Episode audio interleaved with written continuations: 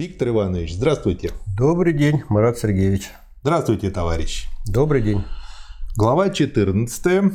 Абсолютная и относительная прибавочная стоимость. Что скажете? Значит, мы рассмотрели на предыдущих занятиях абсолютную прибавочную стоимость. Ну, я напомню, абсолютная прибавочная стоимость получается или производится за счет абсолютного увеличения рабочего дня, сверх необходимого. Да. Затем рассмотрели относительную прибавочную стоимость, которая образуется за счет сокращения необходимой части рабочего времени. Но сейчас, в соответствии с диалектикой, с диалектическим методом, то есть мы рассмотрели по отдельности абсолютную да. прибавочную стоимость и относительную. А теперь следует рассмотреть их в единстве. В единстве. Да. Что и делает Карл Маркс. И делает это очень интересно. Выше смотри пятую главу процесс труда рассматривался абстрактно, независимо от его исторических форм, как процесс между человеком и природой. Мы говорили там, если рассматривать весь процесс с точки зрения его результата, продукта, то и средства труда, и предмет труда оба выступают как средства производства, а самый труд как производительный труд. Примечании 7 было добавлено. Это определение производительного труда, получающееся с точки зрения простого процесса труда, совершенно недостаточно для капиталистического процесса производства. Это и подлежит здесь дальнейшему рассмотрению. Пока процесс труда является чисто индивидуальным, один и тот же работник объединяет все те функции, которые впоследствии разделяются. Как в самой природе голова и руки принадлежат одному и тому же организму, так и в процессе труда соединяются умственный и физический труд. Впоследствии они разъединяются и доходят до враждебной противоположности – Продукт превращается вообще из непосредственного продукта индивидуального производителя в общественный, в общий продукт совокупного работника, то есть комбинированного рабочего персонала, члены которого ближе или дальше стоят от непосредственного воздействия на предмет труда. Поэтому уже самый кооперативный характер процесса труда неизбежно расширяет понятие производительного труда и его носителя, производительного работника. Теперь для того, чтобы трудиться производительно, нет необходимости непосредственно прилагать свои руки. Достаточно быть органом совокупного работника, выполнять одну из его подфункций – Данное первоначальное определение, которое было дано выше, производительного труда, выведенное из самой природы материального производства, всегда сохраняет свое значение в применении к совокупному работнику, рассматриваемому как одно целое. Но оно не подходит более к каждому из его членов, взятую в отдельности – Капиталистическое производство есть не только производство товара по самому своему существу, оно есть производство прибавочной стоимости. Рабочий производит не для себя, а для капитала. Понятие производительного рабочего включает в себя не только отношения между деятельностью и ее полезным эффектом, между рабочим и продуктом его труда, но также еще и специфически общественное, исторически возникшее производственное отношение, делающее рабочего непосредственным орудием увеличения капитала. Следовательно, быть производительным рабочим вовсе не счастье, а проклятие. Что добавить? Давайте остановимся на этом моменте точнее, на том, как Маркс развивает вот то понятие производительного труда, которое вывел в пятой главе. Угу. Потому что часто приходится сталкиваться и на занятиях в Красном университете, и в других местах, кстати, на полях интернета, потому что люди, которые даже читают или пробегают глазами «Капитал», где-то много, три тома. Угу. Да. Вот,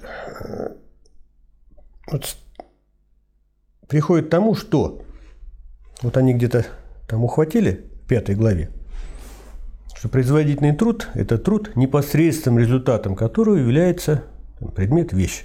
Да. То есть здесь два критерия. Это вещь, результат труда. И второе, не опосредственно, а непосредственно. Да. То есть, если я вам дал, принес чертеж, дал команду, сделайте деталь, вы пошли, стали за станок, выточили деталь, то мой труд не производительный, а ваш да. производительный. Вот это первое. А дальше уже идет развитие этого понятия труда. В том числе, в том числе вот, э, с учетом капиталистических производственных отношений. Это вот сейчас э, Маркс говорит, ведь целью капиталистического производства что является? Улучшение прибавочной стоимости. Да. То есть с точки зрения капитала, капиталиста, производительным трудом является для него тот труд, который приносит ему прибавочную стоимость.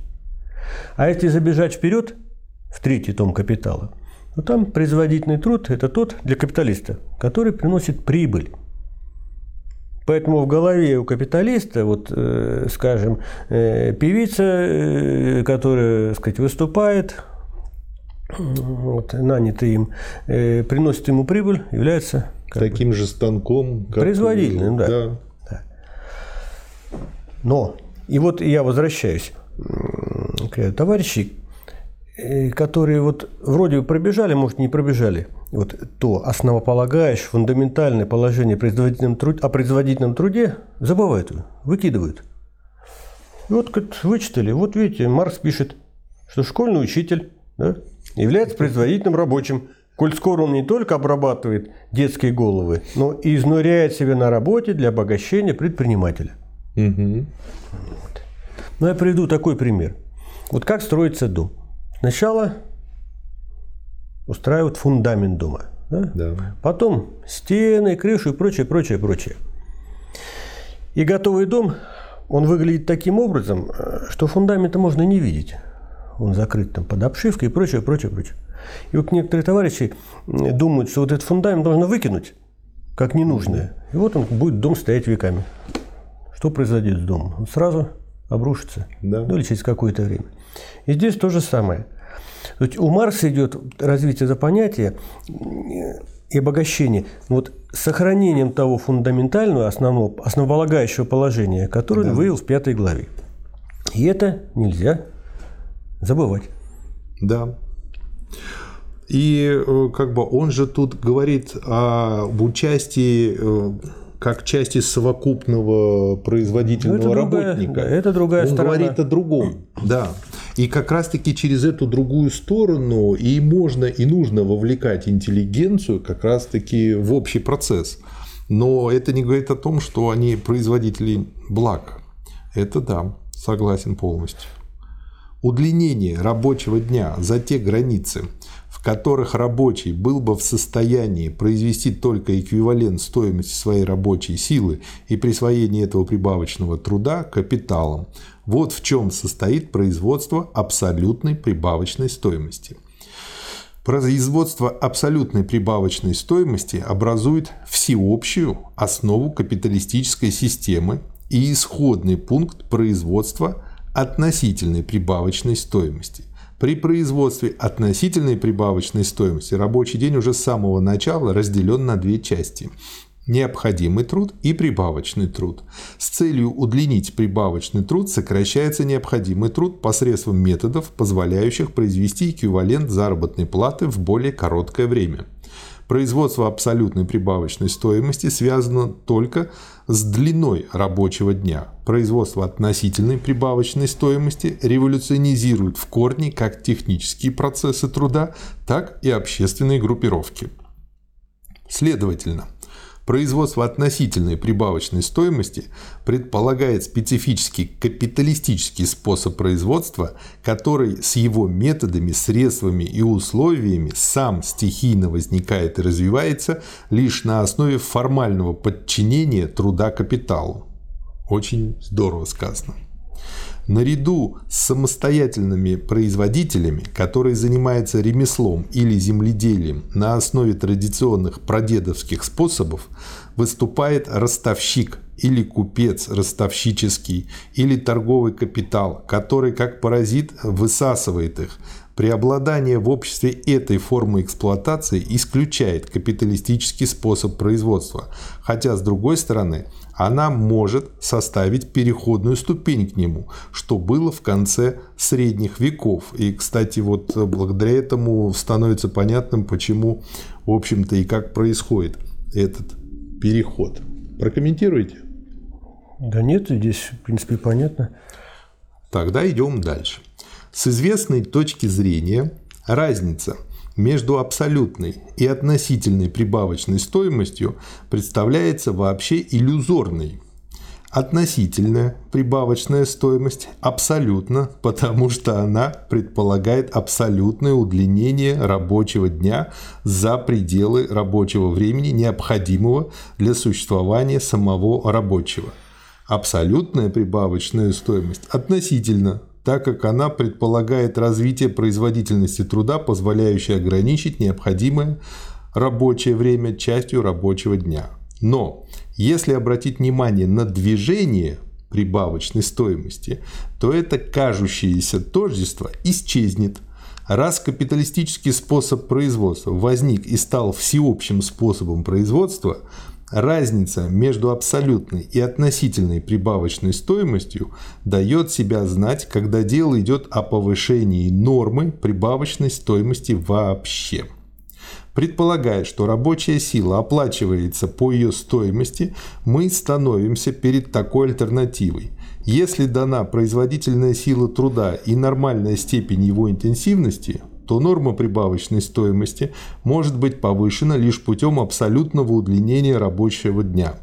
С другой стороны, при данных границах рабочего дня норма прибавочной стоимости может быть повышена лишь путем изменения относительной величины составных частей рабочего дня, то есть необходимого и прибавочного труда, что в свою очередь предполагает изменение производительности. Ну, чувствуете, откуда да. корни? Из науки логики. Абсолютно. Да. То есть сначала, сказать, Маркс рассматривает тождество относительной абсолютной прибавочной стоимости и доказывает это дело. Потом и различия. Да. То есть, э, вот что мне нравится э, и почему нельзя выкидывать ни, одного, ни одну главу и читать какими-то кусочками и как-то вот непоследовательно, то то потому что каждая следующая глава использует накопленное в предыдущих да. главах. Очень... Сня, в снятом виде. Да. Очень. То есть... Не, читать, наверное, можно. Полезно.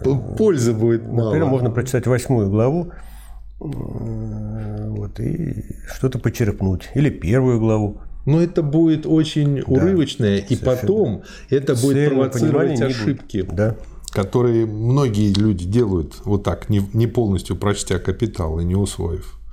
Таким образом, можно говорить о естественном базисе прибавочной стоимости, но лишь в том совершенно общем смысле, что в природе нет какого-либо абсолютного препятствия, мешающего одному человеку сложить с себя и переложить на другого труд, необходимый для поддержания его собственного существования – Лишь тогда, когда люди своим трудом уже выбились из первоначального животного состояния, когда, следовательно, сам их труд уже до известной степени стал общественным, лишь тогда возникают отношения, при которых прибавочный труд одного человека становится условием существования другого. И еще цитата. «Капиталистические отношения возникают на экономической почве» представляющий собой продукт длительного процесса развития. Наличная производительность труда, из которой капитал исходит как из своей основы, есть не дар природы, а дар истории, охватывающий тысячи веков. Вот вроде бы мысль простая, понятная, очевидная, но не было у меня в голове э, такого именно понимания. Казалось как-то, что вот ну вот как преподают всегда в школе, была такая формация, потом поменялась на такую, а вот почему вот причины перехода, все истоки, они не были так выделены, как здесь у Маркса? Добавите что-нибудь? Ну вот здесь Маркс затрагивает такие большие вопросы, вот, связанные с развитием и производством отношений производительных сил и роста производительности труда. И в том числе частный вопрос – ну, вот связаны с естественными, так называемыми естественными условиями труда, это прежде всего земля, плодородие. И очень часто встречается такое поверхностное мнение, ну, вот э, почему? На разных участках они по плодородию, по плодородию отличаются, результат будет разный. У одного больше, у другого меньше. С чем это связано? Вот как, с естественными условиями, а не или наоборот. И вот до Марса так решали вопросы и запутались в противоречиях. Я не буду вспоминать, мы э, вкратце и поминали здесь меркантилистов, вот, физиократов и так далее, ну, в том числе классическую буржуазную политическую экономию. А Маркс все поставил как бы головой на ноги, объясняя по-простому. Сказать, более производительный труд на землях с более плодородными участками дает более лучший результат. Да, Внешние природные условия экономически распадаются на два больших класса. Естественное богатство средствами жизни, следовательно, плодородие, почва, обилие рыбы в водах и тому подобное, и естественное богатство средствами труда, каковы действующие водопады, судоходные реки, лес, металлы, уголь и так далее. На начальных ступенях культуры имеет решающее значение первый род, на более высоких ступенях второй род естественного богатства – ну и дальше он приводит примеры. Чем меньше число естественных потребностей, которые абсолютно необходимо удовлетворять, тем, чем больше природное плодородие почвы и чем благоприятнее климат, тем меньше рабочее время, необходимое для поддержания воспроизводства жизни производителя, тем больше, следовательно, может быть избыток его труда, идущий на других по сравнению с трудом на самого себя. Индивидуальный рабочий может доставить тем больше прибавочного труда, чем меньше его необходимое рабочее время.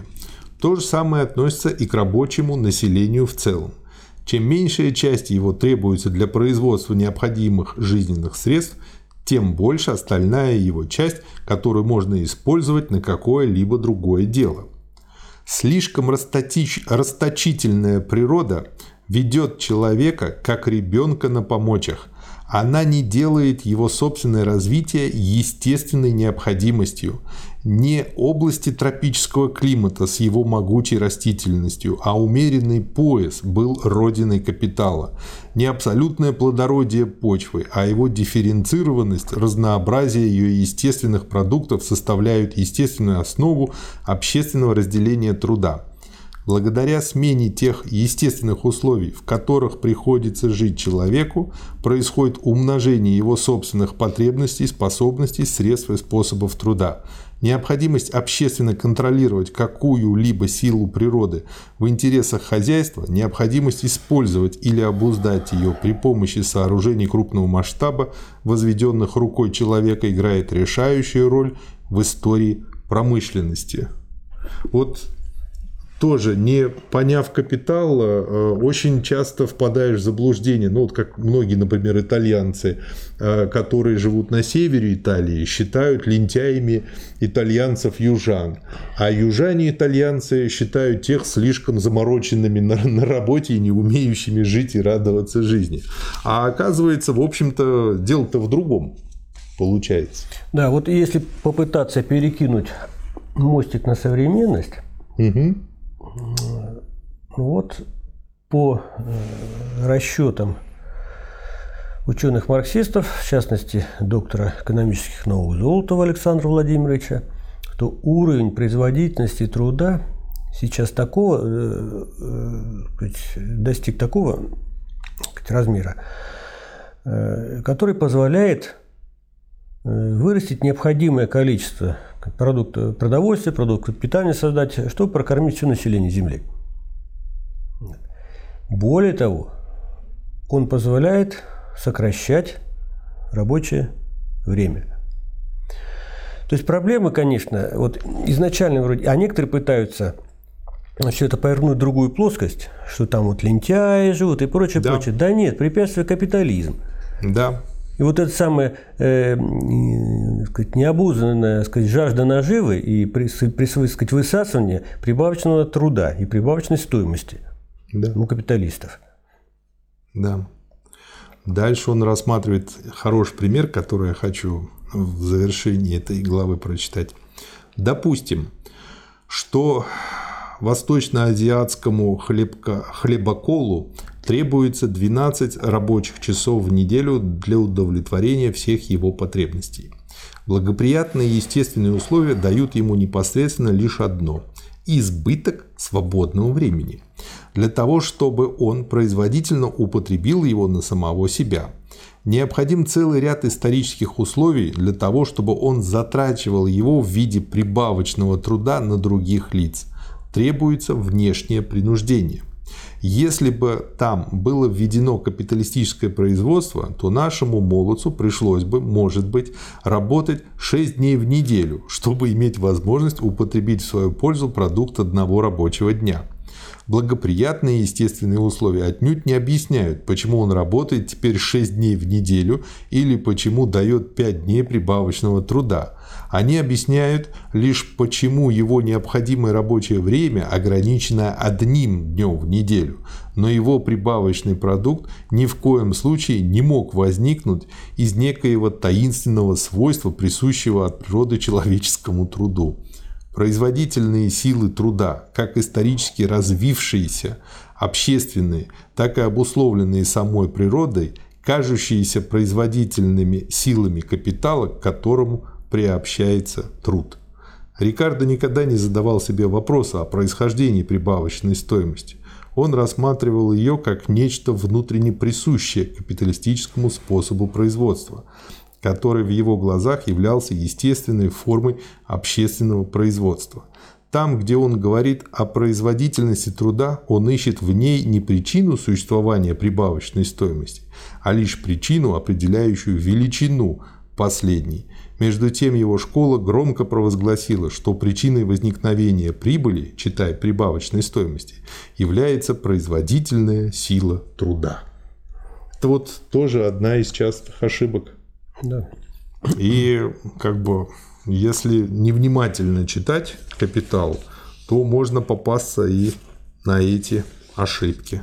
Да вот все, что было в истории политической экономии, скажем, до Маркса.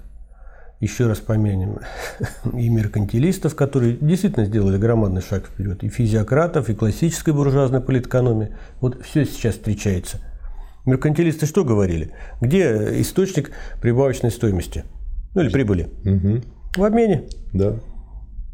Но в обмене кто-то кого-то по-простому надувает. Ну, сейчас вот такое мнение есть. Удачливый надуватель, он, значит, должен И такое проскакивает мнение, да. да.